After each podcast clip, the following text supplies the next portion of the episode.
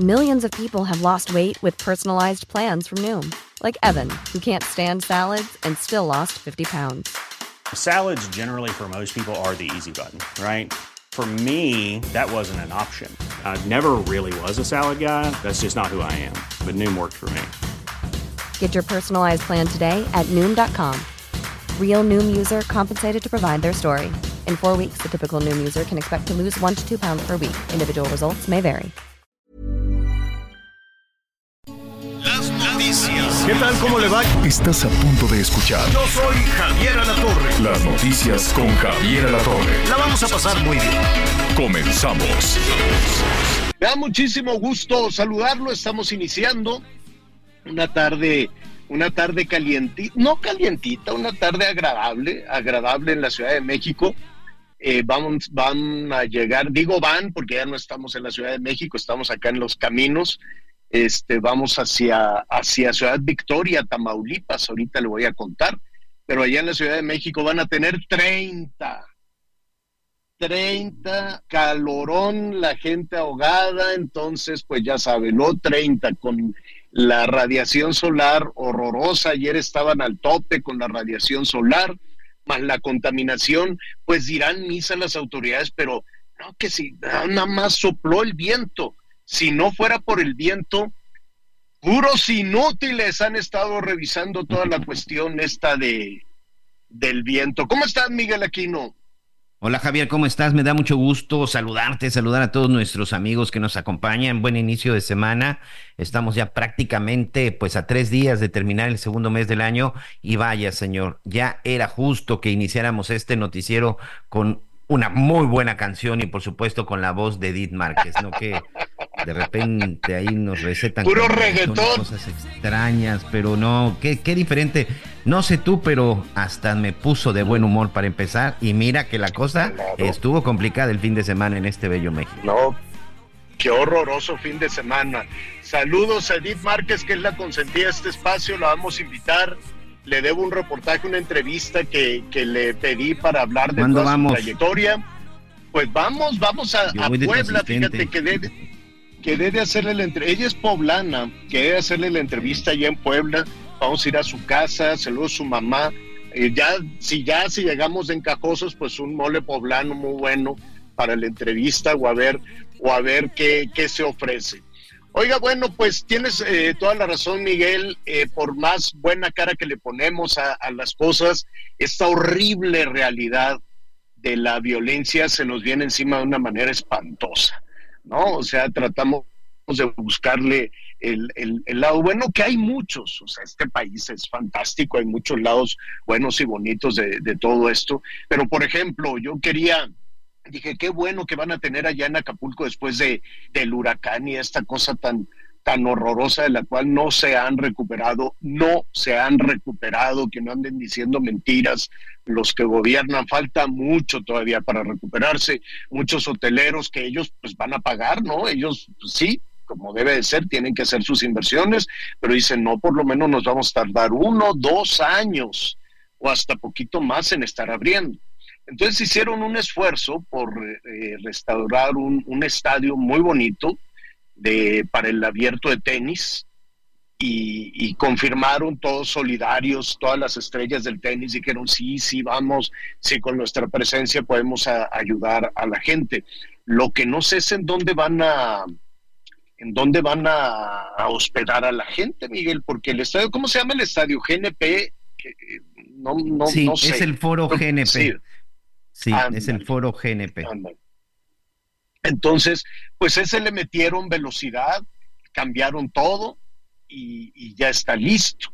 Y desde luego hay algunos hoteles para hospedar a, a los este a los deportistas, a los tenistas y algunos que puedan llegar, no sé, por ejemplo, Sergio Sarmiento me comentaba que él encontró un cuarto en, en las brisas y bueno, pues gente que, que quiere hacer el esfuerzo por ir seguramente van a tener. Hospedar, hospedar a todo mundo como el año pasado y eso, pues no, porque no hay departamentos, no hay condominios, no hay nada, aquello sigue, sigue roto. Es más, Miguel, todavía sigue la gente protestando y haciendo los bloqueos y seguramente van a tratar de llamar la atención allá afuera de, de, del lugar este donde jueguen al tenis, pues para que les cumplan la ayuda prometida.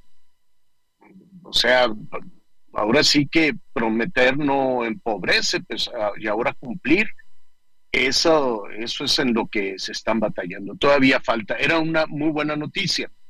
Sí, es, ¿no? De hecho, el desarrollo del abierto mexicano de tenis. Pero, pues, conforme iban llegando los tenistas, solo en un día estaban ahí balaseando taxistas, choferes, quemaron un taxi, quemaron el camión urbano y la delincuencia le vale, no, ellos dicen, no, pues yo quiero seguir extorsionando, no hay nada que detenga a los 10, deben de ser, 10 grupos criminales o más, no recuerdo cuántos son, pero de que son más de 10 lo son, que operan en Guerrero. ¿Y tú crees que van a decir, ay, mira, pues es que como está el abierto de tenis, eh, no, a ellos no les importa, quieren seguir extorsionando y tener el control del comercio, del transporte, absolutamente todo. ¿Qué es lo peor que les puede pasar a los criminales en Guerrero? Absolutamente nada, Miguel. Nadie les hace nada. Cuando mucho va por ahí un piquete de, de la Guardia Nacional hacer presencia, la fiscal que es militar, no sé si se fue, si no se fue, primero dejó ahí todo tirado siempre por razones siempre personales. No. Al final dijo que no. Y luego, y luego que se regresó, tal vez le dijeron, oye, pues este, pues no, no, no, no, no queda claro. Pero de que hay una impunidad bárbara. Y mira, el crimen, Miguel, en, en México, como, como en cualquier otro, como en cualquier otro lugar del mundo, eh, la violencia la, o la delincuencia sucede porque la autoridad quiere Miguel, algún, algún nivel de la autoridad, sea municipal, sea estatal o sea federal. Si no, pues tendrían que actuar en consecuencia. No, no, no hay de otra. vez ahí está El Salvador. El presidente Bukele dijo, hasta aquí llegamos y hasta ahí y tienen unos niveles, recuperaron unos niveles de seguridad impresionantes. Entonces, no, no es sospecha, pues queda muy claro que las autoridades locales, pues de alguna u otra manera están involucradas también con los, eh, con los delincuentes. Si no, no habría, no habría esta, no habría esta situación de impunidad absoluta sin, digo, suena sospechoso que no hay, yo no, no he escuchado todos los días que detuvieron a uno, que detuvieron al otro, pero no tenemos la certeza, después de que los detienen con algún sobrenombre extraño, em, después de que los detienen no tenemos la certeza de que estén en la cárcel, Miguel. Sí, tienes toda la razón. Fíjate que ocurrió recientemente con lo que vimos en Tabasco. Esas imágenes durísimas, esas imágenes rudísimas del tema de esta ataque a balazos, esta balacera que hubo en un antro en la zona de Tabasco, Javier, en donde después, bueno, pues se dio a conocer que ahí andaba eh, entre las víctimas el hijo de una lideresa sindical. Pero bueno, en ese caso, por ejemplo, fue muy sonado que por lo menos dos o tres semanas antes, tres de los sujetos que dispararon y que son los responsables de los homicidios habían sido detenidos en Playa del Carmen por el delito de extorsión, portación de arma y drogas. Trece sujetos habían sido detenidos semanas antes acá en Playa del Carmen, en Quintana Roo, y resulta que por lo menos tres de esos que se supone que estaban detenidos, de pronto aparecen en una balacera en Tabasco pero también sucede con los grandes criminales que dicen, ah, sí, tenía un ingreso en el 2014 y después en el 2019, después no supimos cuándo volvió a salir hasta hoy que lo volvimos a detener en el 2024. La cuestión de la reincidencia o el entrar y salir de la cárcel, pues es cosa de todos los días y en todos los estados, en todos los niveles y en todos los fueros, Javier. A ver, la semana pasada, para no ir más lejos, que salada está una plaza ahí al sur de la Ciudad de México, una muy elegante, que hay matazones y esa mera. Bueno, pues allí enfrente balacearon a un, uno que iba ahí en un, un, personaje, llega una moto, se le empareja y lo balacea y lo mata. y este y resulta que lo acababan de detener por andar robando carros de lujo o algo por el estilo. Pero, pero Y fíjate la aquí, gente es- daba por hecho que estaba en la cárcel y resulta que andaba en la calle en un auto de lujo y lo matan. Pero fíjate aquí qué interesante, Javier, ¿eh? que en medio de todo lo que sucedió en torno a que si el New York Times y que si el presidente y que si el narco y que si los... ah, pasó desapercibido, desapercibido, pero atención, ¿eh? No quitemos el dedo del renglón. Yo sí he estado siguiendo ese caso. Ahí te va, señora La Torre. La persona que fue baleada y que murió fue detenida hace unos meses con varios autos de lujo robados en los Estados Unidos. Los autos Fíjate. que le fueron asegurados tenían un valor de 25 millones de pesos. Pero aquí viene la parte más interesante que pasó para muchos de noche. Las facturas con las que este sujeto estaba vendiendo los autos en México, es decir, fueron refacturados, fueron refacturados por este, ¿cómo se llama esto de para devolver al pueblo lo robado, señor? Ándale si vas. Ojo con eso. Autos robados de lujo en Ah. Estados Unidos y que por lo cual fue detenido este sujeto porque eran refacturados, esas facturas fueron expedidas por el instituto para devolver al pueblo lo robado. Ojo con eso. Ándale si vas. ¿Y quién quedó al frente de, de- ah, cómo era instituto para robarle al pueblo lo, lo ganado o qué? No, al revés. ¿Cómo es? Es el instituto para, devolverle. devolver. Ándale. Pero ahí han, ahí han metido la mano, no, ¿a poco ya los metieron a la cárcel? ¿Los quitan por corruptos? Pero no he visto que los metan a la cárcel por andar metiendo la mano en el dinero para devolverle al pueblo lo robado de entrada. Segundo, creo que como no encontraban a alguien, eh, uno se fue, dijo, esto es un robadero, yo no quiero ser cómplice de esto, de- yo ya me voy de aquí, adiós, que te vaya bien. Y, lo bueno, lo hicieron picadillo ahí en Morena. Y creo que ahora, pues no sé, siguen echando mano de la ayudantía, no me quiero equivocar, pero pues ponen a gente, ¿no? Que primero andaba ahí, este, pues de ayudante nada más, y, dicen, pues a ver, pon, pon aquí a este. Pero qué grave, qué grave, Miguel, que sea el instituto para devolver al pueblo lo robado, el que factura es una investigación que está llevando a cabo Miguel, este, y de esa manera podían entrar al mercado los carros robados en Estados Unidos, así es. Correcto. Estos autos tienen reporte de ro- de robo en la Unión Americana, insisto, puro auto de lujo, con un valor superior eh, en total de 25 millones de pesos, autos refacturados y que habían sido refacturados por este instituto. Esa fue la investigación y por la cual fue detenido este personaje que fue asesinado la semana pasada cuando circulaba en el periférico sur desde otro auto. Bueno, al parecer fue desde una moto, le disparan, Javier pierde el control y termina ahí estrellándose en la Plaza Arts. Y hay alguien en la cárcel de los que han metido la mano en el cajón del dinero del instituto este para devolverle al pueblo lo robado. No, no, hasta- recuerdo hasta que el esté no, alguien sí. ahí en la cárcel. Eh, está como las acusaciones de la Ana Gabriela Guevara, todo el Oh, tiempo desde ver, que me acuerdo. no vamos tan lejos, señora La Torre. el-. Ahí está el caso de Emilio Lozoya, el más grande corrupto del gobierno de Enrique Peña Nieto y por el cual es la única corona que, o la única estrella que según se había puesto el gobierno el- de la cuarta transformación en el combate a la corrupción. Es más, vamos a, vamos a hacer en este momento rápidamente un trabajo de memoria. ¿Cuántas personas de la administración de Enrique Peña Nieto por actos de corrupción están en la cárcel? Si la memoria no me falla en este momento, te puedo decir que cero, señor. Porque Emilio Lozoya, que era el ninguno. único que estaba, ya está en su casa. Y de esta administración, pues tampoco. Todos los que han Están con el tema de Segalmex, ¿no? este- Pero como le hemos dicho, puro pero faltan pequeño. muchos más.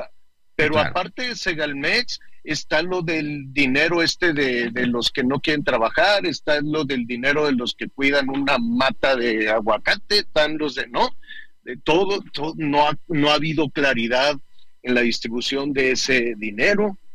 Este, bueno, pues hay eh, muchos señalamientos y cuando quieres investigar te dicen, no, no te puedo decir.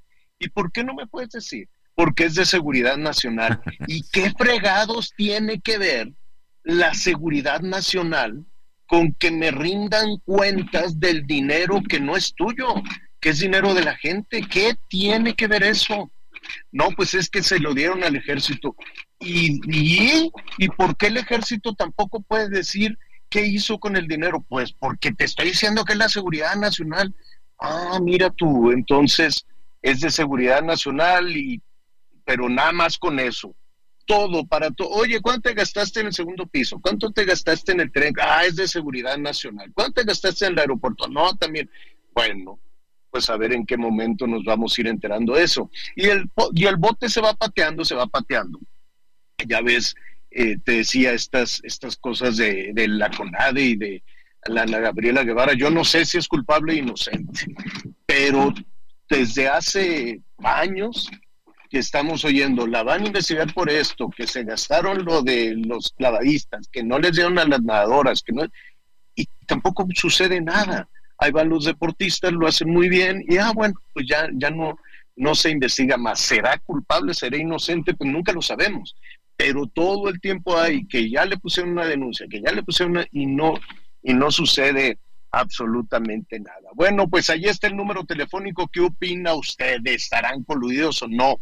¿Le gustaría a usted saber, independientemente de sus simpatías políticas, independientemente de sus simpatías con el presidente, ¿le gustaría a usted saber a dónde va a dar el dinero? ¿Usted cree que si se castiga a una persona que anda agarrando malamente el dinero de la gente, perdería, realmente perdería votos este, Morena, pues no lo sé. Y además ni los partidos nos, ¿no? Le dicen al INE que sí, que no, pero pues es un gran misterio todo el dineral, el dineral que se van gastando. 55 14 90 40 12. 55 14 90 40 12. Otro de los temas que vamos a tratar al ratito es la rebatinga que, que hubo con lo de los teléfonos. Ya ves que el presidente hizo público el teléfono de una reportera, este, pienso yo indebidamente por todo lo que significa eh, ese, es, es, como una señal, ¿no? Es así, a ver, aquí está el número y, y, a mí me está agrediendo y está, ah, bueno, pues la gente se le puede, se le puede ir encima. No es novedad, eso ha sucedido. ¿Te acuerdas? Platicábamos con el INE cuando decían, le vamos a dar aquí las direcciones de los consejeros, vive en la calle tal, número tal. Eso lo, lo hizo, si no me equivoco, este, ay, otra vez se me, se me fue el nombre de, del papá de la gobernadora de, de Guerrero y todos ellos, ¿no? Que Félix Salgado Macedonio, señor. El Félix Salgado, el Félix Salgado Macedonio y otros más. Y pues los datos personales de, de, ciudadanos, sean periodistas o ¿no? lo que tú quieras desde, desde hace ya muchísimo tiempo en, eh, en el Palacio Nacional, pues se pone en riesgo la seguridad de las personas, hasta de la misma Xochitl Galvez, ¿te acuerdas? La, la candidata la candidata de la oposición a la presidencia de la República, pues también dieron sus datos personales, los de sus clientes. Ella tiene un negocio de edificios inteligentes y demás. Entonces, miren, gana dinero. ¿Y qué tiene de malo que gane dinero? Los de Morena no ganan dinero, me pregunto yo, ¿de qué vivirán? Porque pues no, no, mire este, este reportero, mira cuánto gana, mira el otro. Entonces, no acabo yo de entender cuál es la tirada ahí, si todos jodidos o, de qué se trata. En fin, total que se armó la de Dios es grande porque primero un hijo del presidente dijo hicieron público mi teléfono y ponen en riesgo a mi familia. Y mucha gente dijo, pues, pues por eso, pues por eso entonces no se deben de hacer públicos los, los teléfonos de, de, las personas. Pero pero pues este, pero pues así fue después muchísimas em, eh, personas eh, pues estuvieron batallando también con esta con esta situación Salieron las candidatas, las dos, con mensajes opuestos, con mensajes distintos, las dos, de cómo se debe de tratar esta situación. Ya lo estaremos viendo en un momento más. ¿Qué opinas, Miguel? Si tu teléfono se hace público, eh, pues eh, yo creo que, que, por ejemplo, quienes lo manejaron muy bien son los del equipo de campaña de Xochitl, ¿no? Le dijeron, bueno, pues aquí está el número, denos su opinión, denos su punto de vista y este y no lo vamos a cambiar. Los demás eh, anunciaron que sí, que sí lo que sí lo van a cambiar. ¿Recuerdas quién hizo pues, eso alguna ocasión? Bueno, hace muy poco, cuando andaba en busca de la candidatura a la presidencia, Marcelo Ebrard. Marcelo Ebrard, recordarás que también él, él ya había dado su número telefónico para que la gente le marcara y le dijera cuál es su opinión. Yo lo que creo, Javier, que cuando es decisión tuya, está bien, pero definitivamente algo tan privado como tu número telefónico, me parece que sí debe de haber un respeto. En el caso de Xochitl, bueno, pues ya estaba publicado y creo que, que tomó la, la decisión correcta y más ahora que están en campaña. Pero en general, por supuesto que tu número de teléfono debes de tener pues la mayor privacidad este, posible. Y sobre todo tener cuidado, Javier, porque hoy también con toda la delincuencia como está desatada, eh, utilizan ese número, se les olvida que de pronto también pues los utilizan para extor- extorsionar a gente común y corriente como uno, ¿no? Extorsionar, claro. Oye, es- les estarán marcando ahí desde la cárcel. Ya ves que todos los extorsionadores se ponen a hablar ahí. Pues quién sabe. Mire, más fácil. Si usted no tiene registrado eh, en su dispositivo, si tiene la capacidad de, que aparezca el nombre de la persona que le esté llamando, pues sabes que Miguelón, yo no contesto. Oye, que te estuve marcando, no, pues no, no, no aparecía tu nombre. No, es que te marqué de- del número de mi tía Panchita. No, pues, pues, pues no, no. Yo no contesto. Y mucho menos si el teléfono suena así en la madrugada. Menos así. Adiós, que te vaya bien. No, no, no. ¿Para qué? ¿Qué necesidad de andar batallando con esas cosas? Oiga, pero los que sí queremos eh, son sus comentarios. 55 14 90 40 12. 55 14 90 40 12. Saludos a Tampico, saludos al Heraldo Radio en Tampico, saludos a nuestros amigos que nos sintonizan allá en Tamaulipas. Miguelón, te voy a llevar. Ah, ¿cómo le haremos para mandarte? Pues una, unas gorditas o a ver, o a ver qué, con qué, con qué nos reciben por acá en Tamaulipas, por acá en Ciudad Victoria. Ya le, ya estaremos aquí atentos. Llámenos. Vamos empezando. Conéctate con Javier a través de Twitter, arroba javier-alatón. Sigue con nosotros. Volvemos con más noticias. Antes que los demás. Todavía hay más información. Continuamos. Las, las noticias en resumen. Autoridades de Baja California Sur informaron sobre el hallazgo de 113 restos óseos en una fosa clandestina en un poblado del municipio de Los Cabos. La Comisión Estatal de Búsqueda de Personas explicó que dicho hallazgo se llevó a cabo tras denuncias anónimas, así como del trabajo conjunto de colectivos y familiares. La tarde de este sábado se reportó un cortocircuito registrado en la terminal Pajaritos de Pemex en Coatzacoalcos, Veracruz. Según los reportes, el accidente ocurrió en un arco eléctrico, por lo que se registró un flamazo que alcanzó a por lo menos seis trabajadores. Los lesionados fueron atendidos por personal de emergencia y trasladados a hospitales para su atención médica. Una estructura de varilla se cayó en las obras del trolebús elevado que se realizan en el CETRAM de Santa Marta, Catitla, en la alcaldía Iztapalapa de la Ciudad de México. Al menos seis trabajadores resultaron lesionados. Y hoy el dólar se compra en 16 pesos con 55 centavos y se vende en 17 pesos con 57 centavos. Porque te presta hasta cuatro meses de tu sueldo. Porque lo obtienes en máximo 24 horas. Porque lo utilizas para lo que quieras. Porque lo tramitas fácil y sin intermediarios. Porque tiene las tasas más bajas del mercado. Porque es tu derecho. Fonacot es el crédito. Fonacot, 50 años cumpliendo. Gobierno de México. Muy bien, muchas gracias. Continuamos, continuamos con más información. Gracias por todos sus mensajes. Gracias. Le recordamos el número de la de las noticias con Javier Alatorre, 55 14 90 40 12.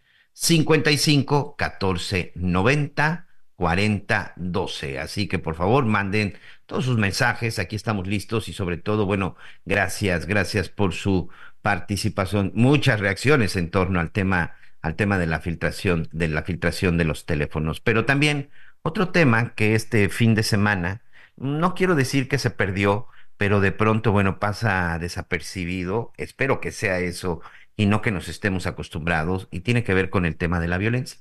Tiene que ver sobre todo con el número de ejecuciones. Este fin de semana, contando a partir del viernes hasta el día de ayer domingo, pues lamentablemente ha sido uno de los fines de semana más violentos en el sexenio. Para ser exactos, amigos, estamos hablando de 251 personas asesinadas. 251 personas que fueron asesinadas en el país, 86 el viernes, 78 el sábado y el día de ayer 87.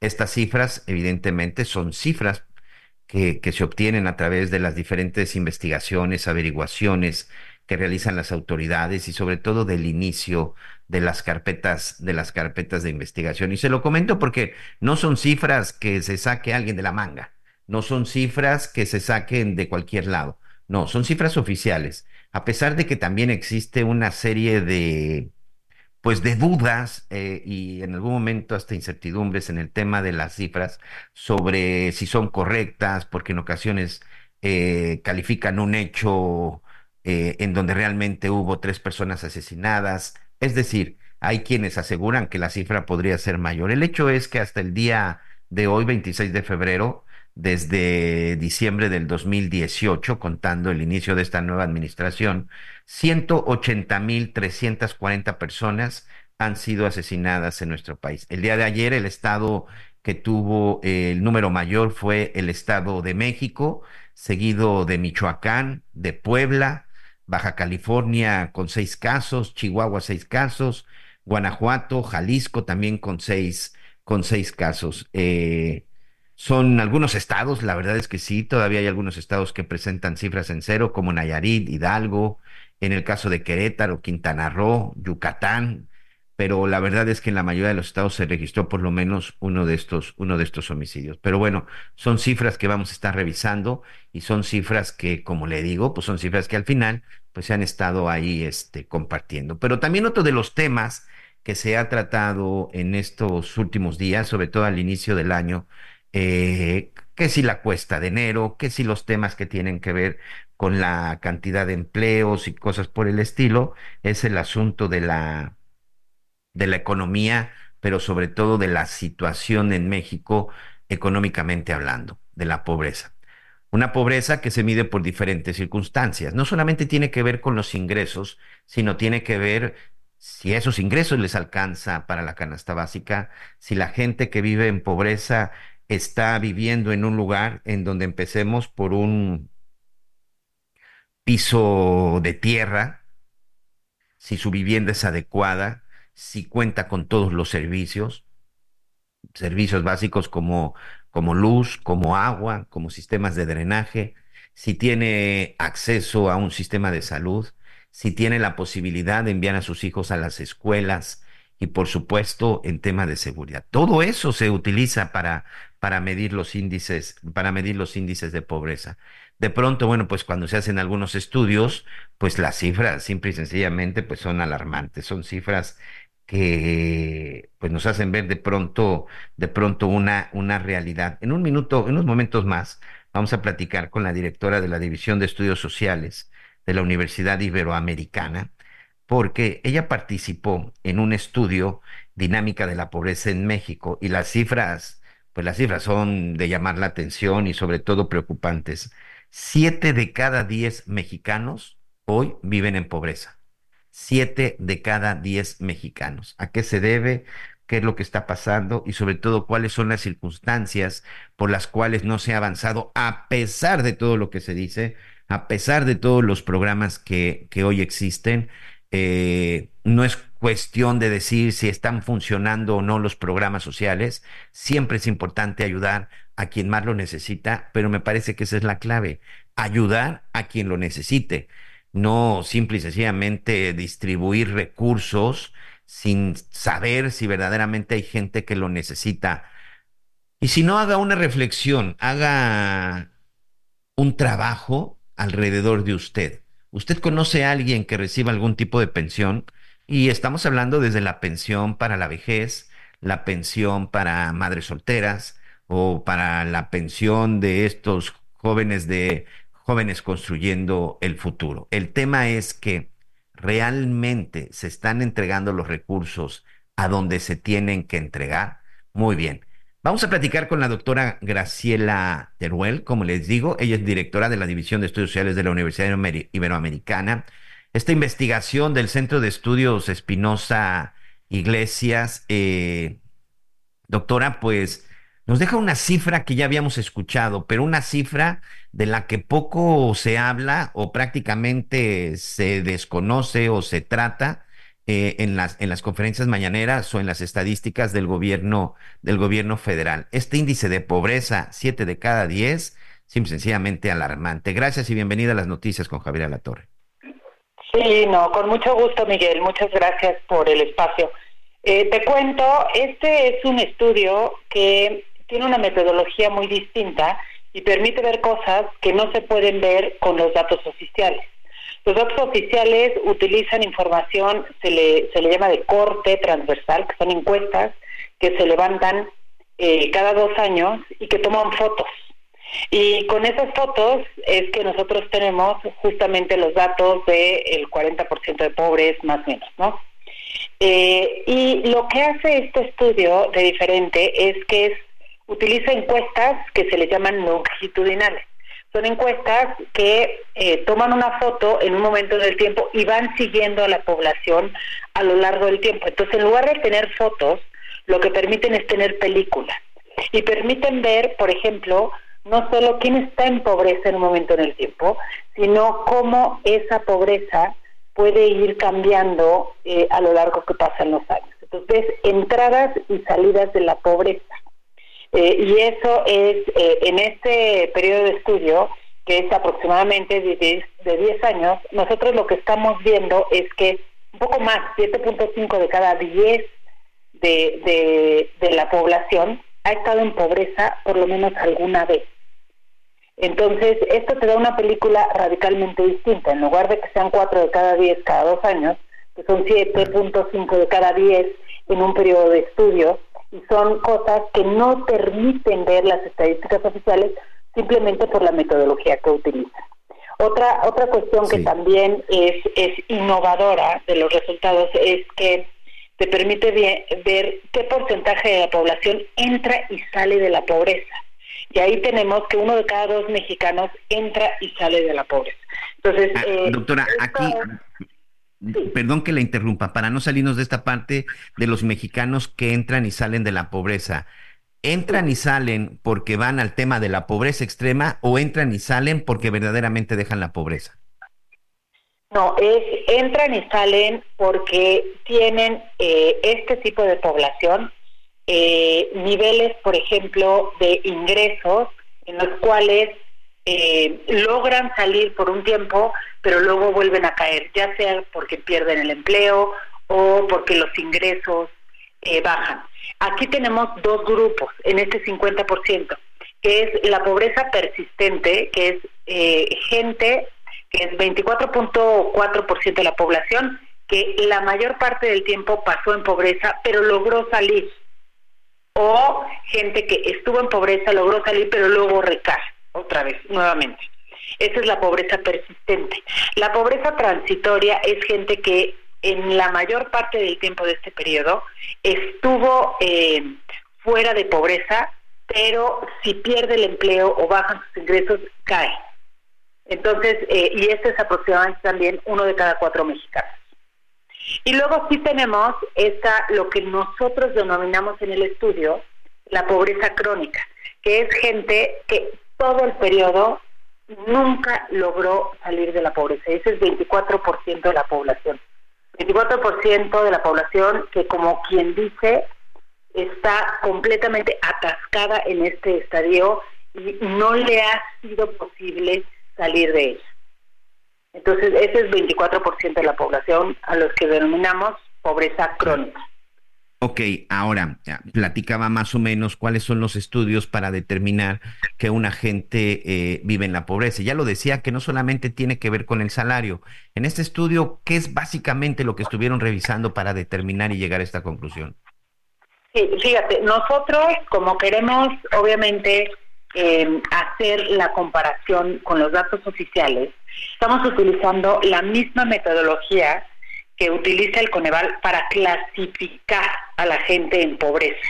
Entonces, eh, como, como ustedes saben, eh, el Coneval utiliza, tiene como dos grandes ejes.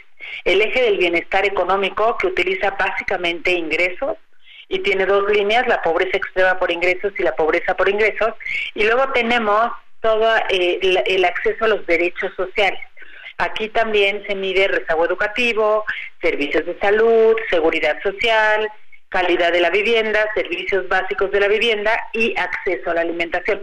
Entonces nosotros utilizamos los mismos indicadores, pero la diferencia en nuestra metodología es que nosotros vamos siguiendo los indicadores que tienen la misma población a lo largo del tiempo.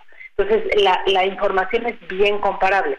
Por eso es que es bien relevante que los resultados nos arrojen cosas distintas, porque nosotros vamos dando seguimiento y vamos viendo cómo la gente no es estática su condición. Ese 40% de pobres que vemos nosotros cuando vemos todos los análisis de pobreza a lo largo del tiempo, eh, uno pensaría que no se mueve, que son los mismos. Y entonces esta investigación lo que nos dice es que no es cierto, no son los mismos y si la gente tiene movilidad hacia afuera y hacia adentro de la pobreza, pero una de las principales condiciones es que esa vulnerabilidad en la que vive la gente, que hace que puedas caer en pobreza, es la que se tiene que atacar a partir de políticas públicas diseñadas para ello, para que la gente no caiga en pobreza.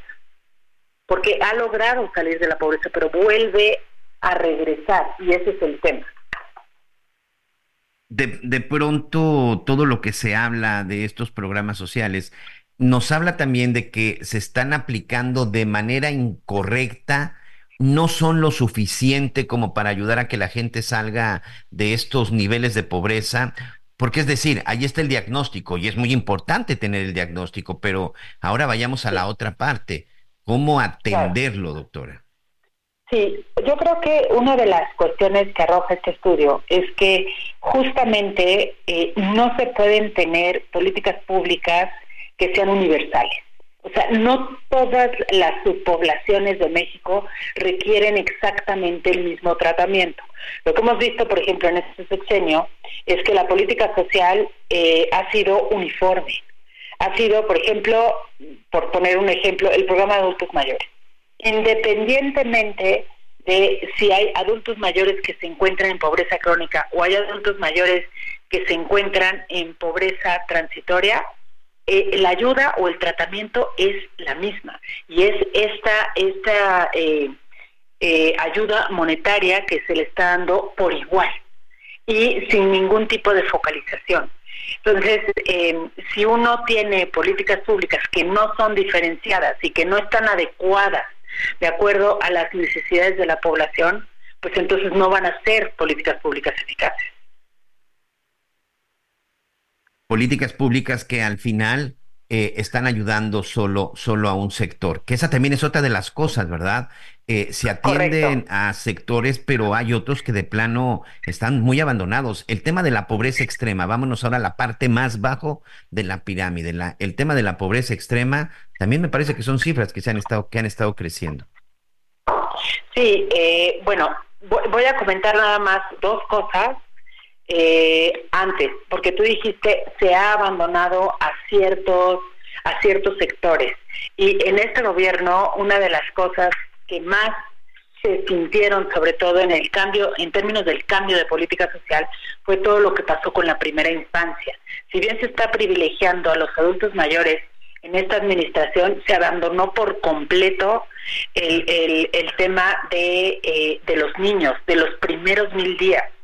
Eh, toda esta estrategia que se tenía ya planeada para ayudar justamente a esa subpoblación, pues completamente se abandonó, se cerraron guarderías, que ha sido una de las cosas que más eh, se ha comentado. Entonces, eh, esto va a tener repercusiones a mediano y a largo plazo, porque no se ha invertido en los niños y es una edad crítica.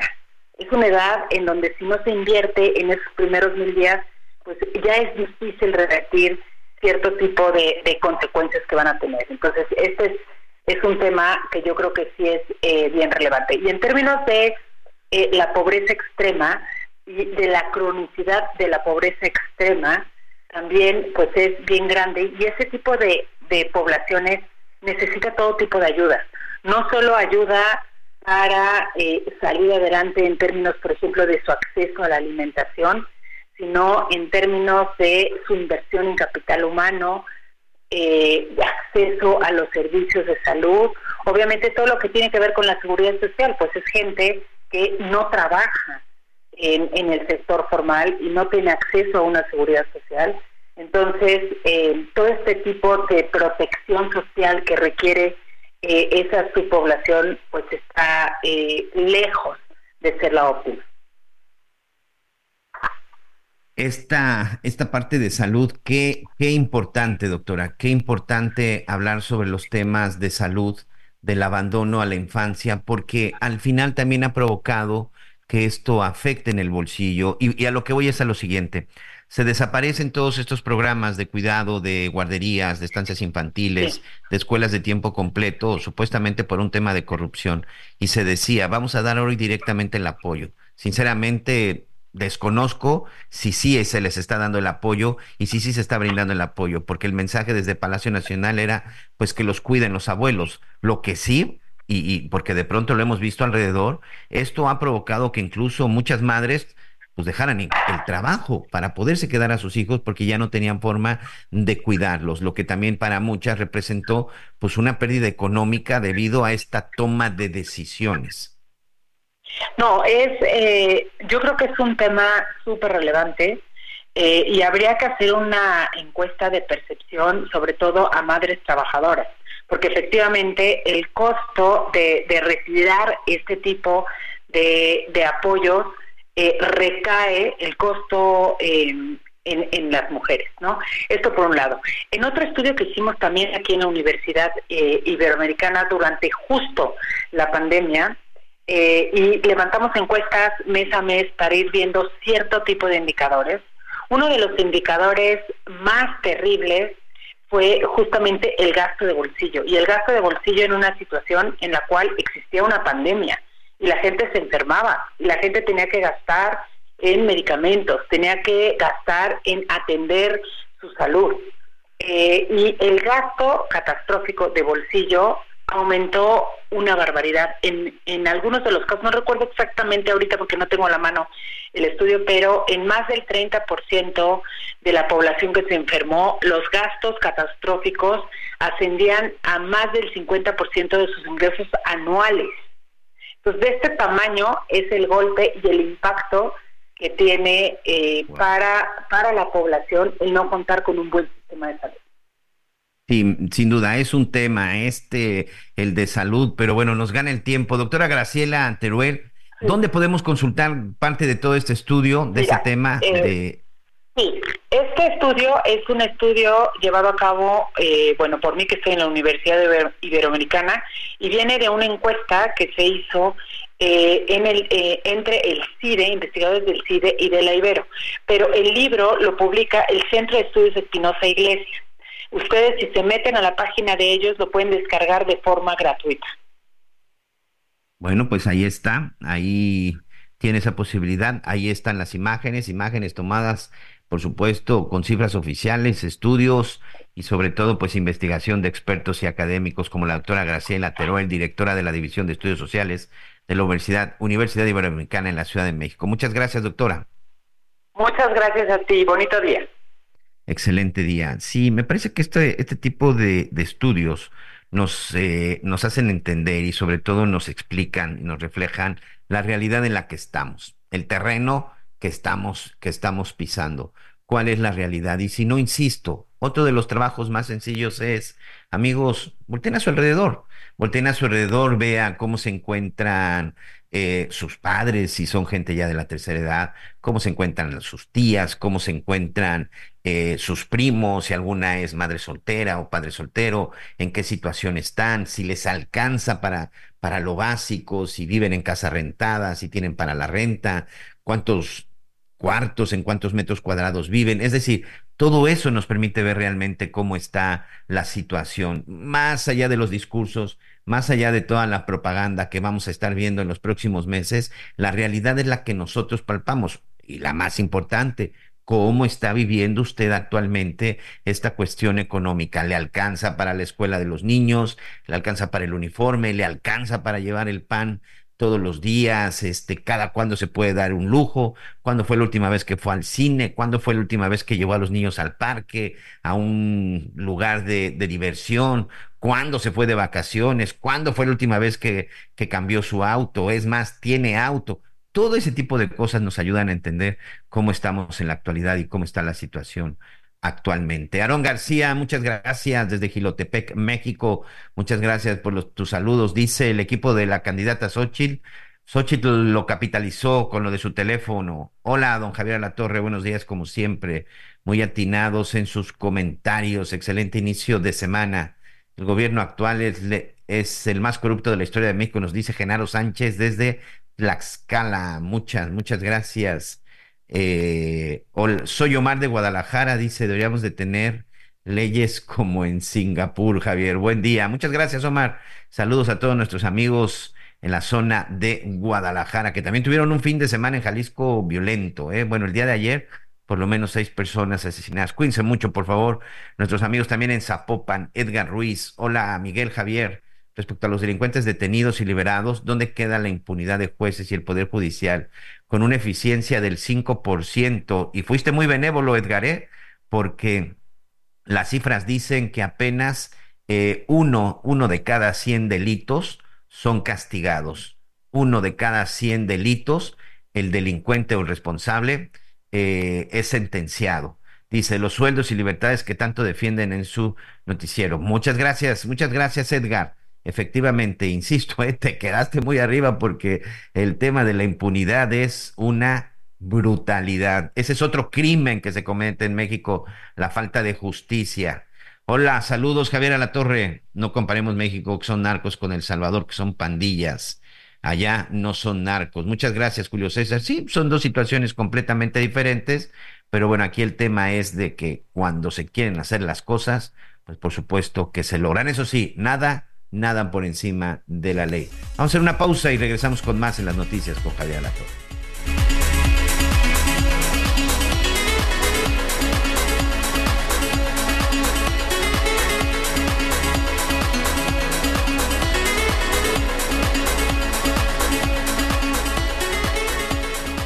Conéctate con Miguel Aquino a través de Twitter, arroba Miguel Aquino. Toda la información antes que los demás. Ya volvemos. Todavía hay más información. Continuamos. El equipo Alessandro Racing, con la piel de Heraldo Media Group, Grupo Andrade, Fipresta, Gestomex y Global Jet Set, concretó un efectivo 1-2 en el Gran Premio Javier Osorio, segunda fecha de la Copa Neutiauto que se celebró en el Autódromo Miguel E. Abed, ubicado en la comunidad de Amozoc, en Puebla. Rubén Robelo, a bordo del auto número 28, fue el encargado de sellar la victoria en el trazado poblano, mientras que su coequipero del auto número 29, Giovanni Rodrigo, se colocó segundo luego de ofrecer una defensa férrea de su posición, que fue ovacionada por el público que se dio cita en el autódromo poblano. Robelo tuvo una estupenda calificación que lo colocó segundo en la parrilla de salida a tan solo 0.135 segundos del hombre de la pole y eso le abrió posibilidades de regresar a la senda de la victoria en esta categoría. Millions of people have lost weight with personalized plans from Noom, like Evan, who can't stand salads and still lost 50 pounds. Salads generally for most people are the easy button, right? For me, that wasn't an option. I never really was a salad guy. That's just not who I am. But Noom worked for me. Get your personalized plan today at Noom.com. Real Noom user compensated to provide their story. In four weeks, the typical Noom user can expect to lose one to two pounds per week. Individual results may vary. Por otro lado, Rodrigo también se mostró constante desde las primeras acciones del día, que lo colocaron cuarto para alargar en el circuito de 2.9 kilómetros de distancia. Cuando ondeó la bandera verde, Robelo comenzó la caza. En todo momento buscaba la brecha para poder asestar el rebase, pero sabía que debía cuidar el auto y mantenerse cercano, estrategia que le resultó a la perfección, ya que cuando se cumplía el primer cuarto de competencia, el líder provisional tuvo que abandonar y de inmediato el experimentado piloto se colocó al frente logrando poner distancia contra su principal rival. En el rearranque, Rubén Robelo de nueva cuenta dominó el cauce del contingente, pero Giovanni sufrió un fuerte asedio en la parte complementaria, pero en cada incursión en contra cerraba los espacios y mantuvo a raya a sus rivales hasta que hundió la bandera a cuadros, consiguiendo así un importante resultado y buena cosecha de puntos que lo mantienen en el liderato del campeonato, informó Ángel Villegas. Luego de que el pasado viernes fueran ejecutadas siete personas en la ciudad de Aculcingo, ubicada en la zona centro de Veracruz, 300 elementos de la Guardia Nacional y el Ejército Mexicano arribaron para preservar el orden y la paz pública. La masacre ocurrió la madrugada del viernes 23 de febrero en un domicilio particular sobre la avenida La Presa entre las calles Sur 4 y Sur 6 en la colonia Centro según los datos proporcionados por la Fiscalía General del Estado. La dependencia estatal informó que se trató de cinco hombres y dos mujeres quienes perdieron la vida por proyectil de arma de fuego cuya identidad no ha sido revelada. En un comunicado, la Secretaría de la Defensa Nacional informó que a través de las comandancias de la Sexta Región Militar y la vigésima Sexta Zona Militar se llevan a cabo estas acciones en el marco de la Estrategia Nacional de Seguridad Pública y la política de cero impunidad del gobierno federal. Los efectivos desplegados son integrantes de la Fuerza de Tarea Oriente y tienen la misión de colaborar estrechamente con las autoridades de los tres órdenes de gobierno para realizar acciones interinstitucionales que coadyuven a la preservación del orden y la paz pública. Hasta el momento no se ha reportado la detención de los responsables de este multihomicidio en la ciudad de Aculcingo. Informó desde Veracruz Juan David Castilla. Muy bien, muchas gracias. Continuamos, continuamos con más información cuando ya son las 12 del día con tres minutos, tiempo, tiempo del centro de México. Gracias por todos sus mensajes. En unos minutos más estaremos, estaremos compartiéndolos. Gracias por su participación y sobre todo, bueno, pues gracias por sus comentarios y por supuesto son bienvenidos. Ya lo sabe, aquí nosotros leemos todos los comentarios. Aquí no estamos ni a favor ni en contra de nadie. Simple y sencillamente, bueno, estamos leyendo los mensajes Estamos viendo y revisando lo que sucede en el país. 55 14 90 40 12. 55 14 90 40 12. Pues ya le decía, este fin de semana en México, pues es uno de los eh, pues más violentos, uno de los fines de semana donde lamentablemente el número de ejecuciones, el número de, de, homicidios eh, dolosos, como lo tipifica la ley, pues superó los 250. El Estado de México fue en donde se registró el mayor, el mayor número. Lamentablemente en Chiapas también, pues la violencia estuvo presente. En el estado de Chiapas también, lamentablemente, pues se registraron algunos hechos violentos que provocaron pues movilización policíaca y sobre todo después de que se dio a conocer un ataque en contra de un mando de la policía. Son de estas situaciones que de pronto uno revisa, amigo, ya lo habíamos visto. Si hay agresiones en contra de uniformados, en contra de autoridades en cuestión de procuración y seguridad, la verdad es que eh, las cifras, estadísticamente, se habla de que por lo menos un ataque en contra de un servidor público relacionado con seguridad o la procuración de justicia se registra en nuestro país. Cada 24 horas, de acuerdo con las estadísticas promedio, hay un ataque en contra de un policía, en contra de un agente del Ministerio Público, en contra de un fiscal, en contra de un comandante. Por lo menos cada 24 horas. Pedro Gerardo López, nuestro compañero y amigo corresponsal de Azteca Noticias en Chiapas, nos narra, pues ahora fue eh, la movilización en la zona de Berriozábal, mi querido Pedro Gerardo, en donde otra vez el responsable de la seguridad, pues es atacado. tal Miguel? ¿Cómo estás? Qué gusto saludarte. Así es, se trata justamente del director de la policía del municipio de Berriozábal, Chiapas. Por la mañana del viernes esta información comenzó cerca de las 7 de la mañana a difundirse sobre un comando armado que había sustraído a, una persona de una camioneta que se que viajaba justo a unas cuadras del Palacio Municipal sobre el Parque Central de ese municipio. Eh, como a las nueve de la mañana ya la, información extraoficial hablaba de que no había sido uno, sino tres, y que se trataba justamente de Germán Alegría, el eh, director de Seguridad Pública de ese municipio, además de su chofer y su eh, secretario particular, quien habían sido secuestrados, levantados por un grupo armado y con grupo de, un, rumbo desconocido.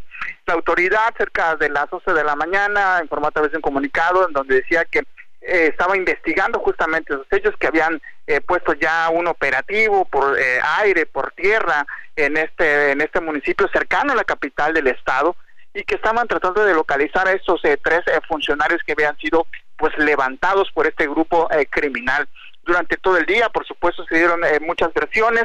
Eh, se confirmó que se trataba de este funcionario público. Y bueno, el día sábado por la mañana, desafortunadamente, pues son localizados los cuerpos de estas tres personas en el municipio de Tuxtla Gutiérrez, la capital de Chiapas.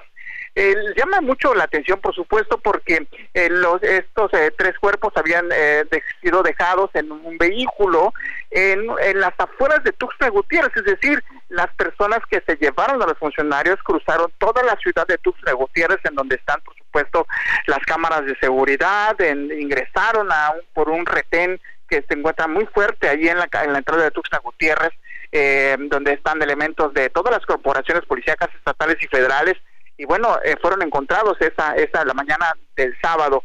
Eh, por la noche, eh, por la noche se dio a conocer un video en donde aparece el director de la policía de Berriozábal, seguramente grabado durante la noche del mismo viernes cuando fue levantado, en donde prácticamente se le ve al funcionario con el uniforme esposado, está hincado y, y bueno, se ve que le hacen eh, pues prácticamente leer una confesión en que involucra a autoridades estatales eh, por mandos policiales en un supuesto eh, arreglos con el crimen organizado.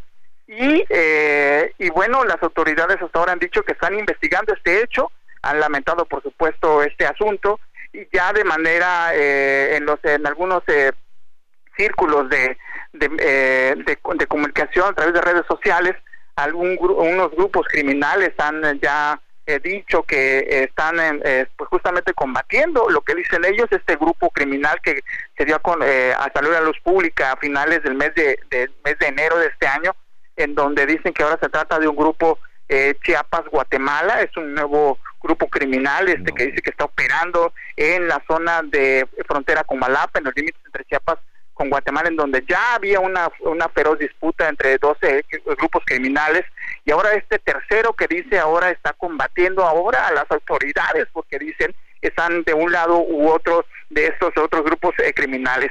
Este grupo que dice Chiapas Guatemala es integrado, dicen ellos, por ex guerrilleros, eh, ex militares, perdón, guatemaltecos de este grupo de élite llamado los Caibiles, que este eh, grupo que es entrenado por el gobierno guatemalteco para hacer justamente tareas antidrogas en su país y que muchos de estos desertan y se van justamente con el crimen organizado. Entonces dicen ellos que ahora están operando también en Chiapas y están realizando este tipo ese tipo de circunstancias. La autoridad dice que está investigando, que va a dar con los responsables de este de este asunto en medio, por supuesto, de situaciones que se han dado de violencia, aún también allá todavía en la zona de la Sierra de Chiapas y ahora este asunto que todavía viene a complicar más la seguridad en el sureste mexicano. Un asunto que se veía venir, Pedro, y se veía venir por la disputa que ha existido en Chiapas y en donde últimamente se ha estado dando de manera más férrea y sobre todo de, manera más sangriente.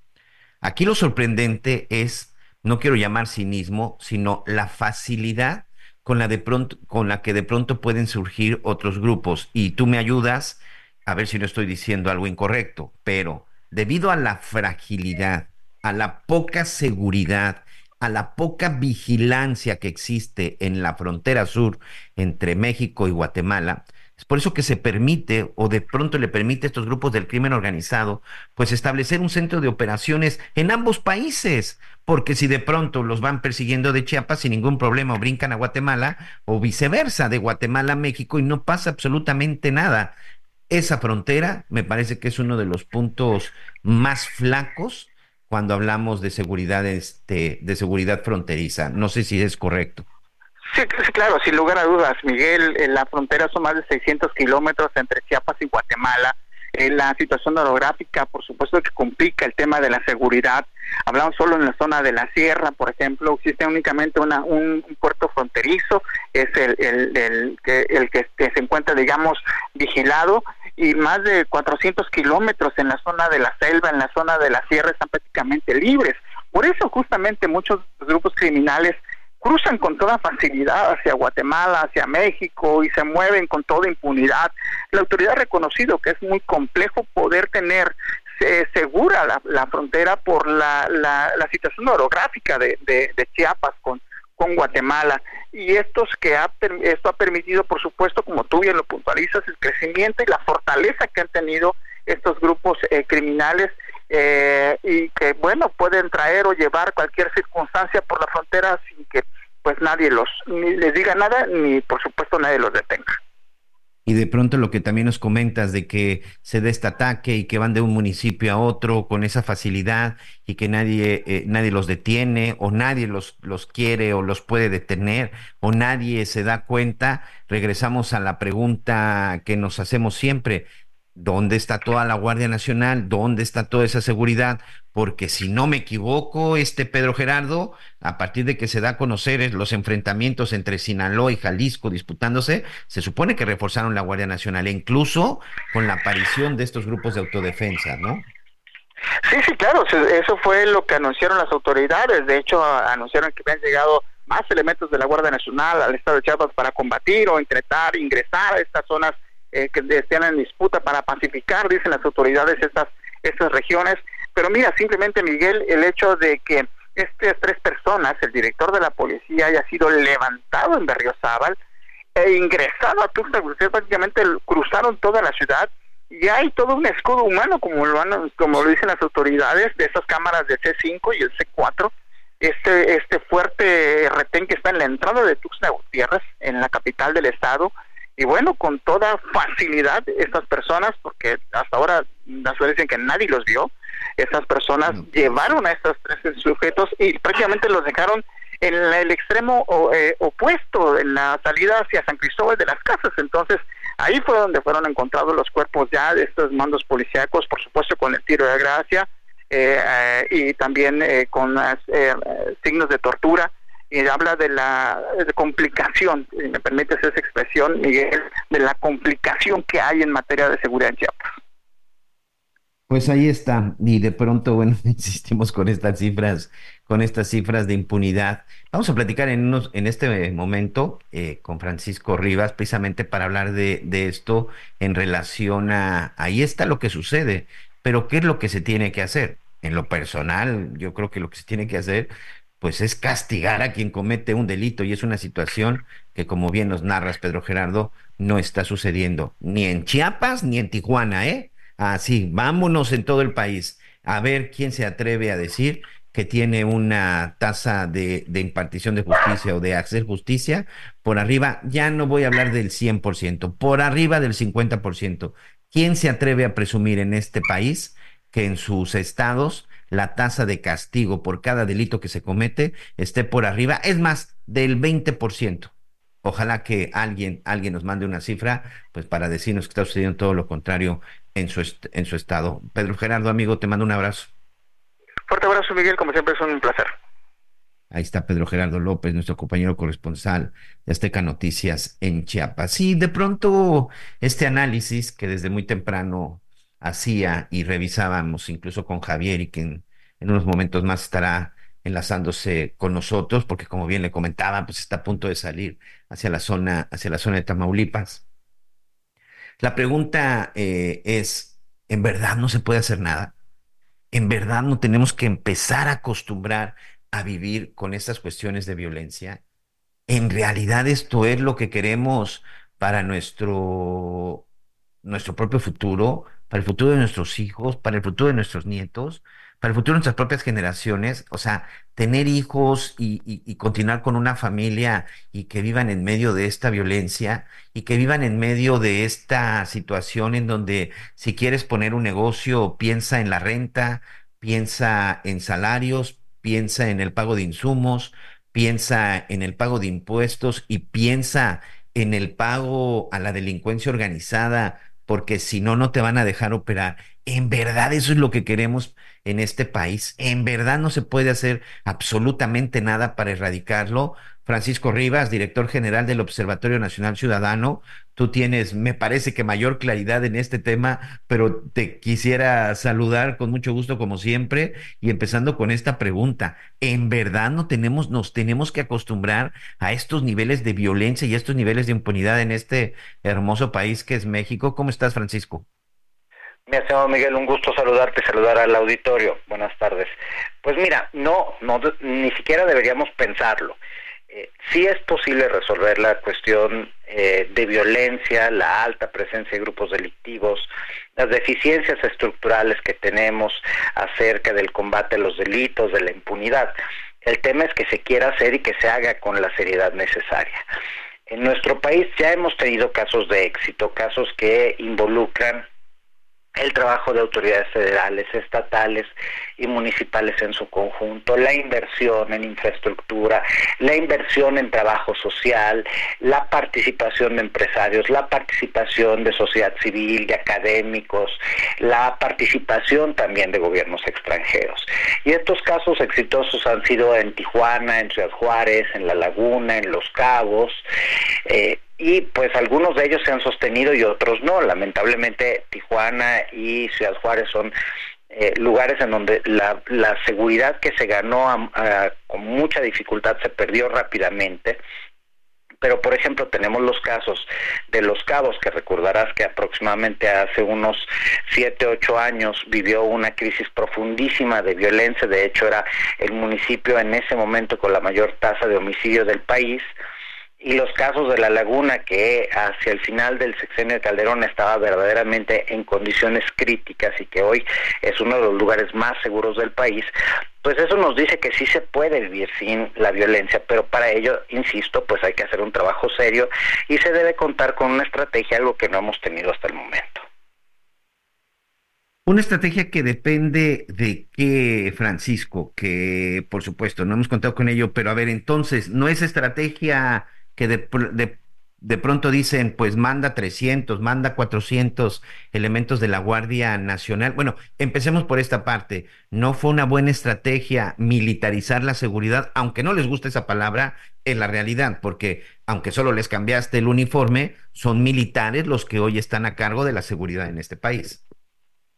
Mira, no fue una buena estrategia, sobre todo porque no tenía ni pies ni cabeza. Para que tú diseñes una institución de seguridad y justicia necesitas poner prioridades, planes, un plan rector de profesionalización, mecanismos de evaluación, mecanismos de control, sistemas eh, de contrapesos, y esto, nada de ello existe hasta la fecha. De hecho, la Guardia Nacional al momento ni siquiera cuenta con un plan rector de profesionalización que podamos revisar, que podamos entender cuántos de ellos cuentan con un certificado policial, cuántos de ellos han pasado por controles de confianza, cómo están haciendo su trabajo, para qué están haciendo su trabajo. Una estrategia es principalmente para qué. Hace unos días me encontraba en Celaya, acabamos de instalar el observatorio de eh, Celaya y pues nos decían, llegan y llegan militares pero no hacen nada. Las carreteras de Guanajuato no las está eh, controlando la Guardia Nacional, no las está patrullando la Guardia Nacional y le dejan la tarea a los estados y municipios que manden a fuerzas federales para que se replieguen, como ya lo afirmó, lo confirmó directamente el presidente, pues no sirve de nada. Y entre otras cosas, entre esos informes que tenemos, nos dicen cómo llegan y llegan y llegan a militares a los estados, pero nunca nos dicen ni cuántos se quedan, cuántos se regresan y para qué los tienen. Los resultados que da INEGI acerca de la evaluación de las policías del país nos exhiben que la peor policía del país es la Guardia Nacional, con los peores resultados, siendo mucho más grande de lo que era en su momento Policía Federal, obtienen menos del de eh, la séptima parte de los resultados que obtenía esta institución. Entonces, la, estrategia significa, uno, establecer instituciones con un fin específico y que puedan ser verificada la calidad de su trabajo. El segundo es establecer prioridades. Evidentemente yo no puedo tomar las prioridades por parte de una autoridad, pero si a mí me consultan, y como lo están haciendo algunos candidatos serios en este momento, a las elecciones que nos preguntan cómo se debería atender el tema, evidentemente lo primero es que te vayas a atender esos delitos, a atacar esos delitos que te generan delitos.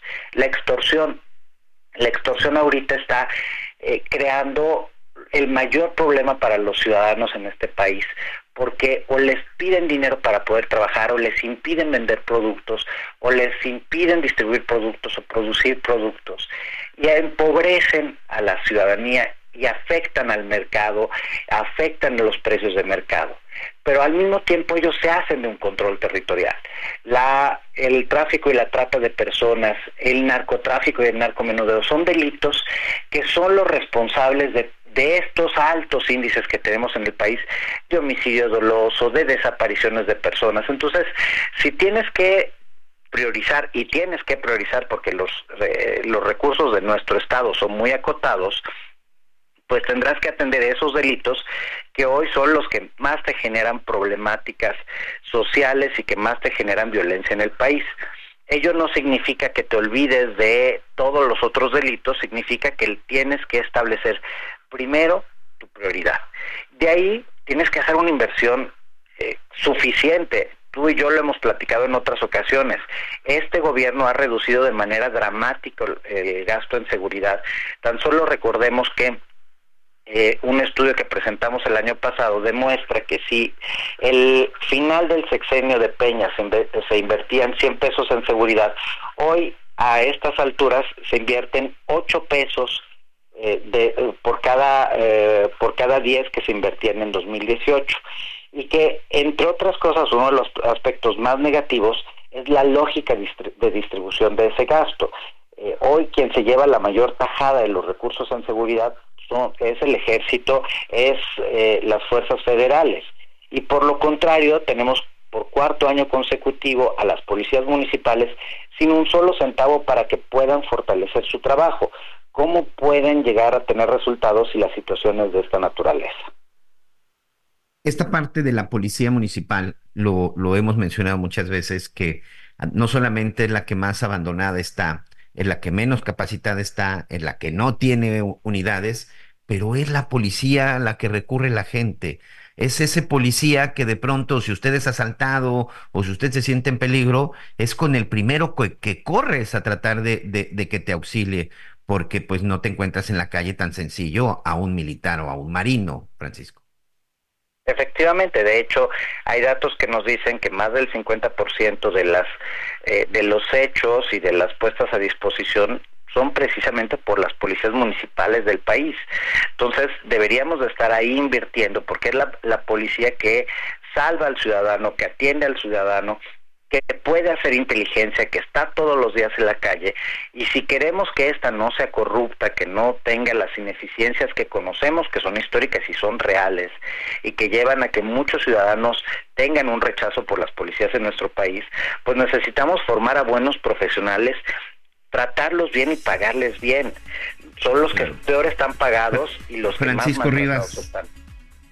Francisco, dame un minuto porque nos está ganando el corte. Y regreso contigo para cerrar el tema de Policía Municipal e Impunidad. Claro. Regresamos en un minuto. Estamos en las noticias con Javier Alatorre. Conéctate con Miguel Aquino a través de Twitter. Arroba Miguel Aquino. Toda la información antes que los demás. Ya volvemos. Policía de la comunidad, el policía a piso, el policía que todos conocemos y el policía a quien cuando nos vemos en peligro, es el primero que recurrimos, ¿no? Efectivamente, y pues bueno, eh, evidentemente, insisto, hay temas importantes de formación, de desempeño de nuestras autoridades locales. El tema es que esto se resuelve con un buen trabajo, con un buen programa, con un buen proyecto y con colaboración. No puede ser que en estados del país en municipios del país la federación sea absolutamente omisa en sus funciones y le deje a este, las autoridades locales una tarea que le toca a ellos. Así es. Oye, y por último, platicábamos también del tema de impunidad. En el Observatorio Nacional Ciudadano, los constantes estudios que tienen, ¿cuál es la cifra que en este momento tenemos? Porque, bueno, las últimas cifras en las que yo me, me quedé eh, en, en, el mes de diciembre, que fue en el último conteo que revisábamos, eh, pues uno de cada 100 delitos finalmente sí tienen un castigo. Hoy, ¿en qué cifra estamos, Francisco? Pues eh, obviamente hay una gran diferencia entre un homicidio doloso y un robo. Lamentablemente, si nosotros tomamos simple y sencillamente la cifra blanca, es decir, aquellos delitos que se denuncian, la impunidad sigue rondando el 99%, es decir, solo uno de cada 100 casos que llegan a la autoridad se sancionan adecuadamente. Y eso no quiere decir que las víctimas, que ese es un aspecto importante que hay que poner el acento, recibamos el trato adecuado, la reparación del daño, el acceso a la justicia que deberíamos. No sirve de mucho el que detengan a una persona y luego la suelten o que esa persona esté sin una eh, debida este, sentencia en algún penal del país de nada sirve que detengan a la persona, pero luego a nosotros no nos informen, no nos permitan tener ese acceso completo a la justicia en donde se incluye la reparación del daño y en donde podamos entonces pues traslaborar parte de lo que vivimos, porque los hechos delictivos, aunque parezcan poco relevantes, tienen una afectación importante en la vida de cada uno de nosotros. ¿Cómo se resuelve? También ahí es un tema de prioridades, es un tema de inversión, es un tema de recursos. INEGI nos dice que por cada eh, ministerio público que tenemos en el país existen 250 carpetas de investigación. Entonces no es nada más un tema de si quieren o no quieren eh, los ministerios públicos hacer bien su trabajo. Yo creo que hay la verdad, y, lo digo con la conciencia de, llevar más de 20 años trabajando con eh, funcionarios mexicanos, la mayor parte de nuestros funcionarios es gente honesta y que quiere hacer bien su trabajo a pesar de las limitaciones que tiene para poderlo llevar a cabo. El problema es que de nuevo, si no hay un Estado suficiente, si no hay un estado de fuerza suficiente, pues los lo que puede hacer un individuo es muy poco respecto a lo que se debería de ser como todo un Estado. Bueno, pues ahí está el análisis. Pues ya lo ven amigos, no ha cambiado prácticamente nada seguimos con ese 99% de impunidad. Y me parece que ese es, ese es el diagnóstico más efectivo y correcto. El problema es que se cometen delitos en este país y no se castigan. Sale muy barato delinquir este hermoso, en este hermoso México. Francisco Rivas, como siempre, muchas gracias, señor. Gracias a ti, un abrazo a ustedes y al auditorio. Sigan las redes del Observatorio Nacional Ciudadano, en particular de Francisco Rivas, en donde precisamente va actualizando toda la información. Pero tenemos más noticias. Las noticias en resumen. Armado atacó a policías municipales de Tulancingo Hidalgo. Cuatro oficiales resultaron heridos y tras la agresión los presuntos responsables huyeron a bordo de una camioneta. Sin embargo, dos presuntos agresores fueron detenidos más tarde.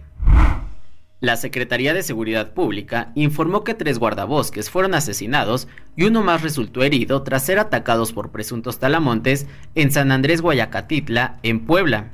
La policía despegó un operativo para ubicar a los responsables, sin embargo, hasta el momento no hay detenidos. La mañana de este domingo se registró un ataque armado afuera del Centro Estatal de Reinserción Social de Cuautla, Morelos. El saldo fue de una mujer sin vida y tres más heridas la Comisión Estatal de Seguridad Pública informó que tras los hechos se logró la detención de cinco personas presuntamente relacionadas con la agresión. Un taquero identificado como René Martínez Cázares fue detenido en la Ciudad de México por los delitos de amenazas e intento de homicidio. Esto luego de que en redes sociales circulara un video que muestra el momento en que agrede a una mujer con un cuchillo en calles de la alcaldía Cuauhtémoc. Previo a esto, se aprecia que realiza una llamada en la que asegura ser sicario y secuestrador. Bueno, pues ahí está parte de lo que ha estado sucediendo. Momento de hacer una pausa, no se vaya, regresamos con más. ¿No? Ah, muy bien.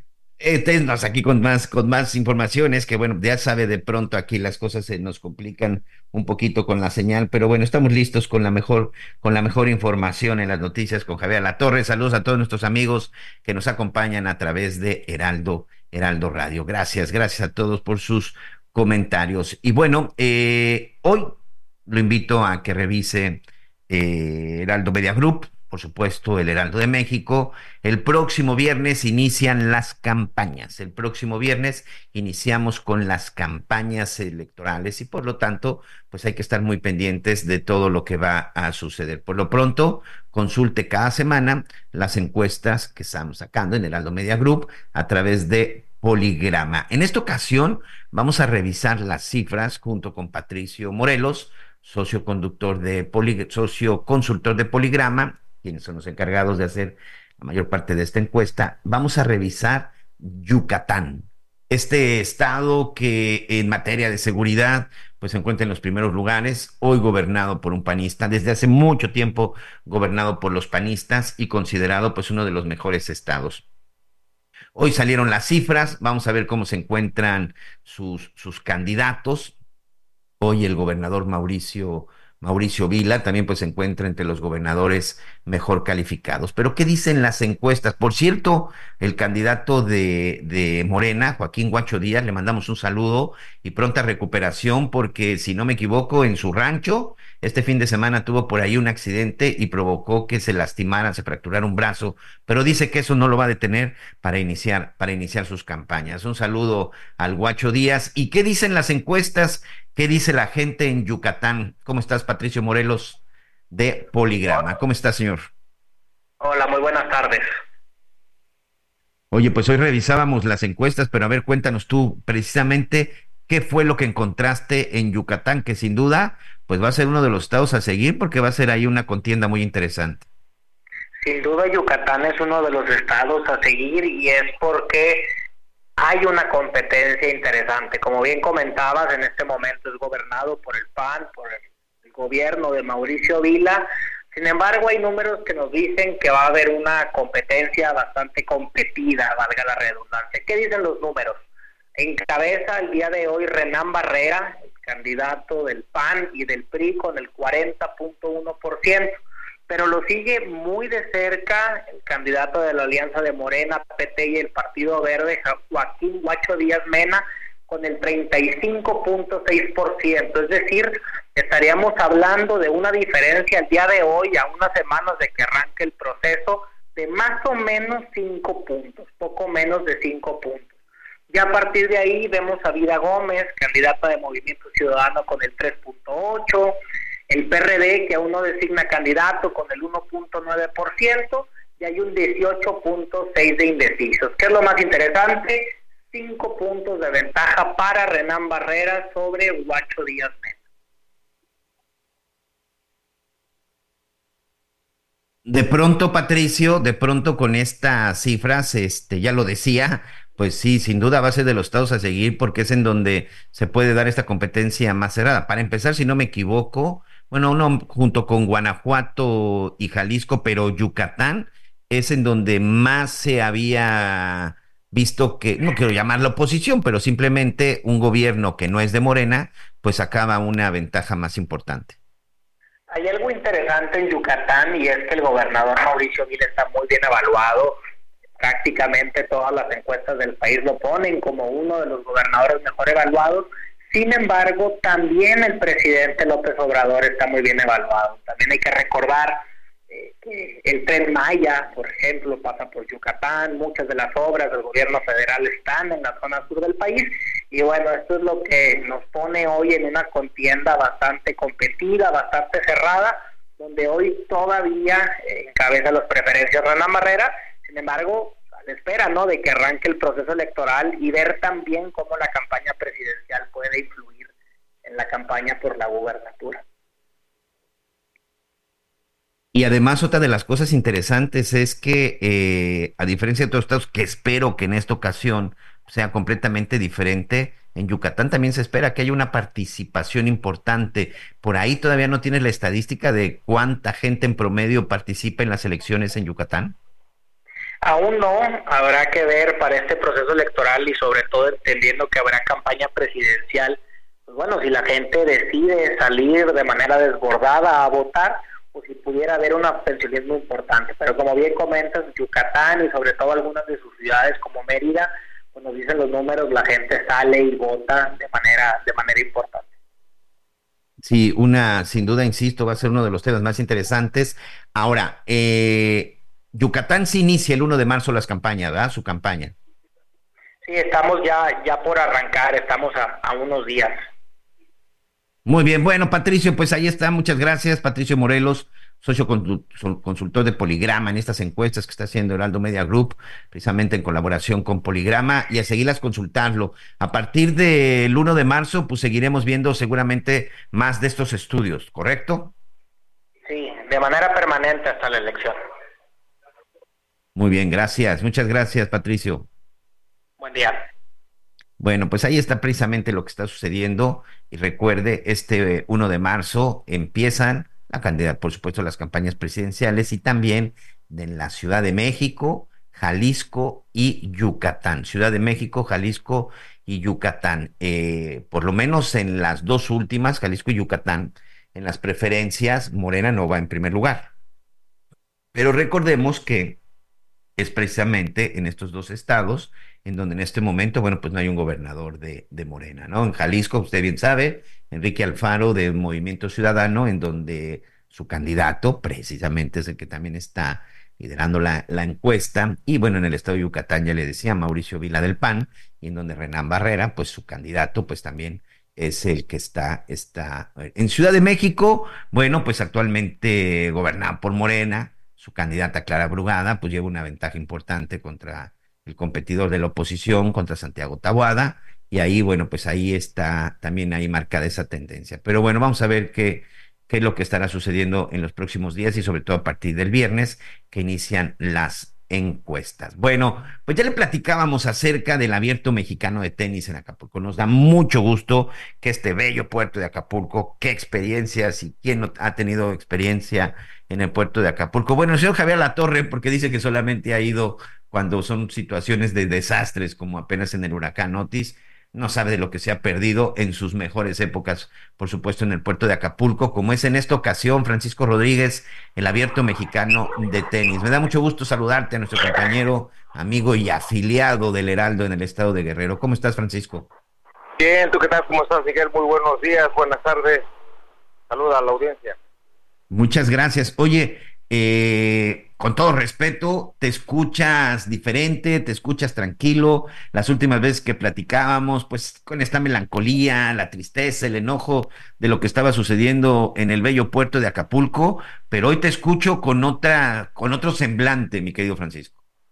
Sí, fíjate que lo que parecía imposible, lo primero era lo de que se restableciera la energía eléctrica, que se restablecieran los servicios, que se abrieran las vialidades, poco a poco se fue dando y ya después pues empezamos a darnos cuenta que venía lo del Mex Tennis y veíamos pues prácticamente imposible que pudiera estar la arena GNP en condiciones para poderse llevar a cabo y cuál va siendo la sorpresa que sí está listo eh, ya está de hecho pues ya hoy es el, el primer juego de, tenis que vamos a tener ahí en, la arena GNP, para la sorpresa de muchos, incluyendo un servidor, que sí estuvo al 100% y ya está totalmente terminada, gracias también a la intervención de, los propietarios de la arena y por supuesto la solidaridad de la gobernadora del estado, Evelyn Salgado, que estuvo siempre muy al pendiente para que se pudiera eh, eh, reacondicionar y que se pudiera llevar a cabo el Mex Tennis ahí en,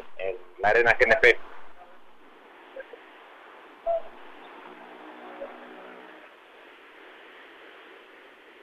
Ahí estamos, ahí estamos. ¿Tú ya tuviste oportunidad de estar en la arena, Francisco? ¿Ya tuviste oportunidad de, de visitarla, de ver en qué condiciones está? Fui ayer, precisamente, este, no, el viernes estuve por ahí, para verlo de unas acreditaciones. Eh, está totalmente transformado lo que habíamos visto anteriormente, incluso una estatua que está en la entrada que había quedado eh, lastimada, pues ya está totalmente restaurada.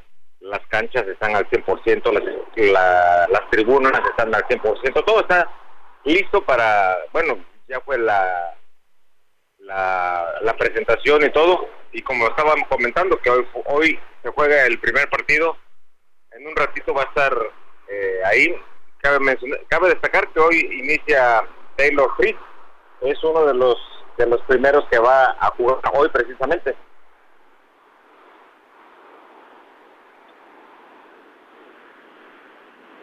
Al final también aquí hay una parte muy interesante, Francisco, que tiene que ver con la llegada de, personajes influyentes, de personajes famosos, y que nada de, de, lo que sucedió con el huracán Otis los detuvo. Es correcto, a pesar de todo y toda la adversidad que, que vivimos aquí en Acapulco, pues vienen personajes y, y es un gran esfuerzo que está haciendo la iniciativa privada que representa a ese sector eh, que de la mano con el gobierno del estado pudieron lograr que se llevara a cabo y también cabe destacar, aprovechado tantito saliéndome del tema, ya la gobernadora también acaba de anunciar que la Comisión Nacional Bancaria se va a llevar a cabo aquí en Acapulco y eso pues también es bueno porque se genera economía, empieza a, existir el circulante, se generan empleos, por supuesto que es, un, es algo positivo para nuestro puerto de Acapulco. Oye, y si no me equivoco, también el tianguis turístico, ¿no?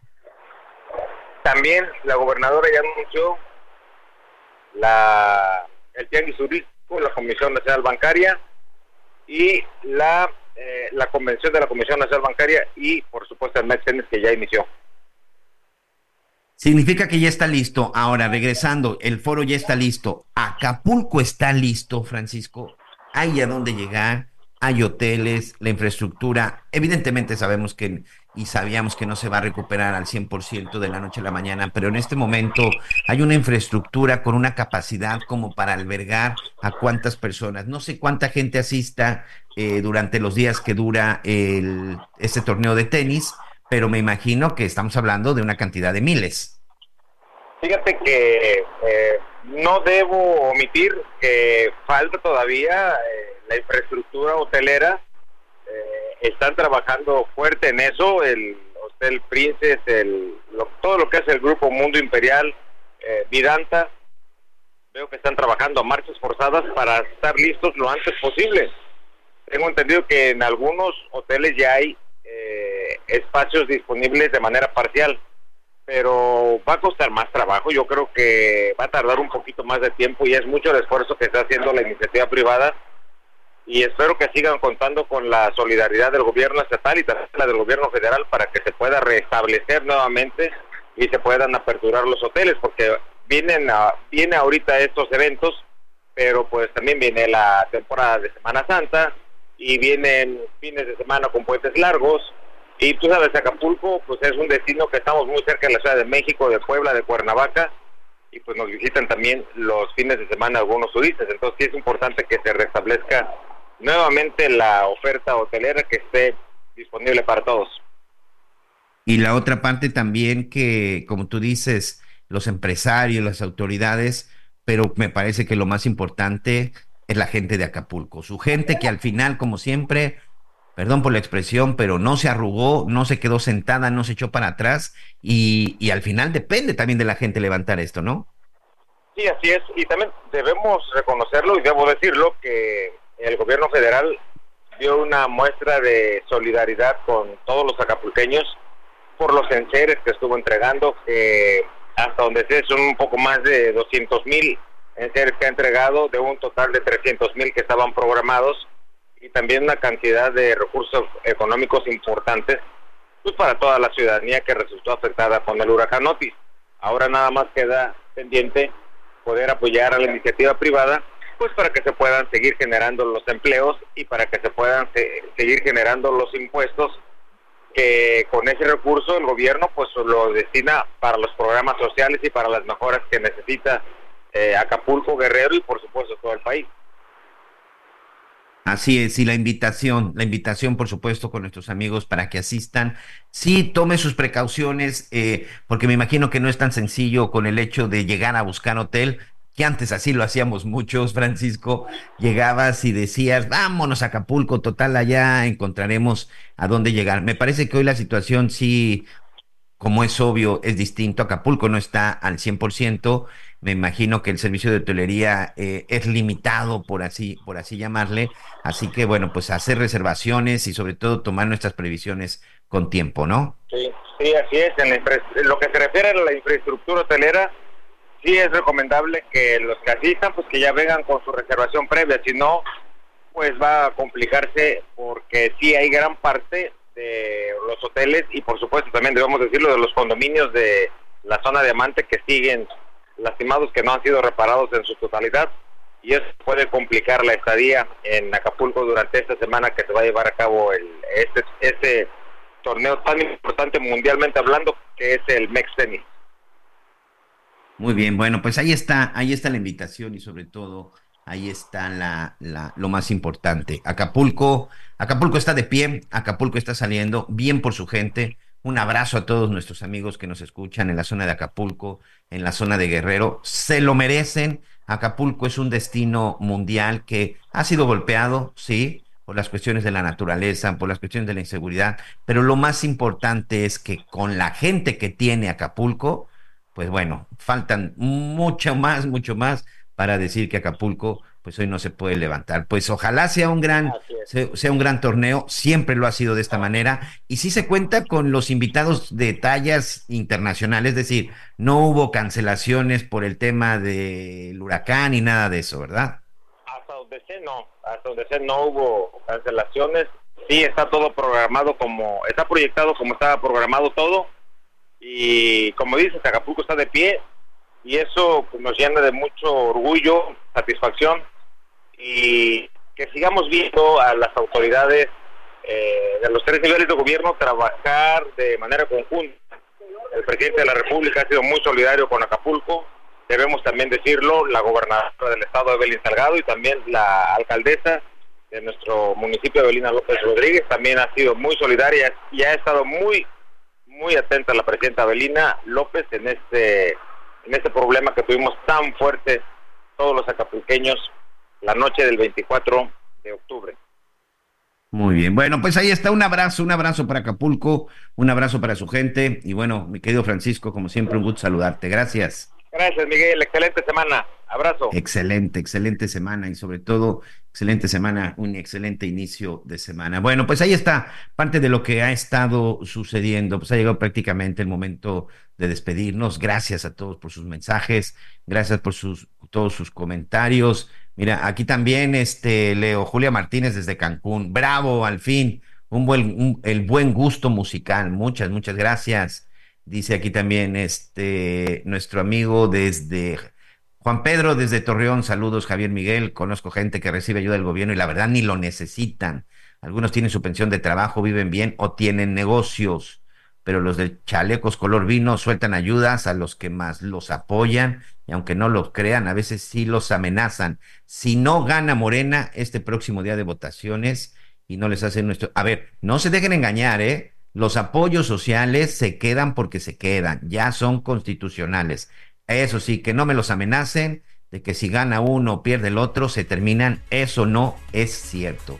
Eso es una realidad desde hace ya muchos años. Tenemos que irnos, con la transmisión de Heraldo Radio. Salvador García Soto, a nombre de Javier La Torre. Que tenga una excelente tarde, buen provecho y que Dios lo bendiga. Hasta mañana.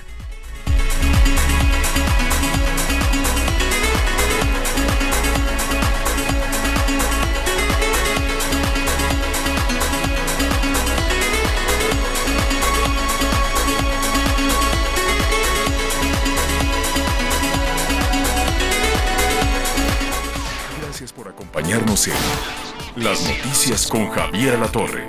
Ahora sí ya estás muy bien informado.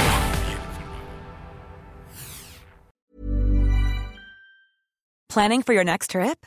Elevate your travel style with Quince. Quince has all the jet-setting essentials you'll want for your next getaway, like European linen, premium luggage options, buttery soft Italian leather bags, and so much more. And is all priced at 50 to 80% less than similar brands.